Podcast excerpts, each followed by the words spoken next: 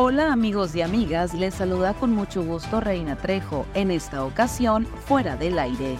Estas son las cinco notas que debes saber antes de salir de casa.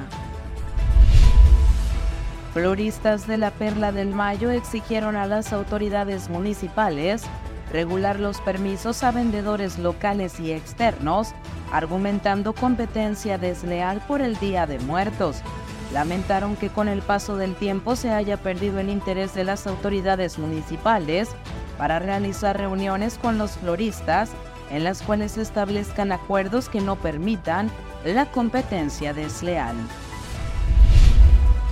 Para beneficiar a las casas Hogar Claret y Bethesda, del 16 al 19 de noviembre en el municipio de Navojoa, se llevará a cabo el primer Festival Internacional de Blues y Jazz en el Valle del Mayo.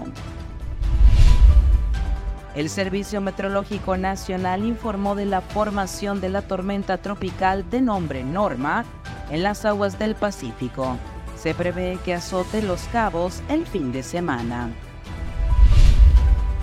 Por medio de un comunicado, la Secretaría de Agricultura y Desarrollo Rural informó que se anticipa una producción de hasta 2.448 hectáreas de flor de cempasúchil para este 2023 en anticipación por el Día de Muertos en México.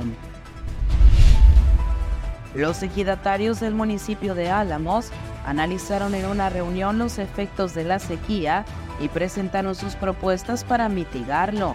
El mensaje de bienvenida estuvo a cargo del regidor Héctor Sánchez en representación del alcalde Víctor Valderrama. Que tengas un maravilloso día para fuera del aire, Reina Trejo.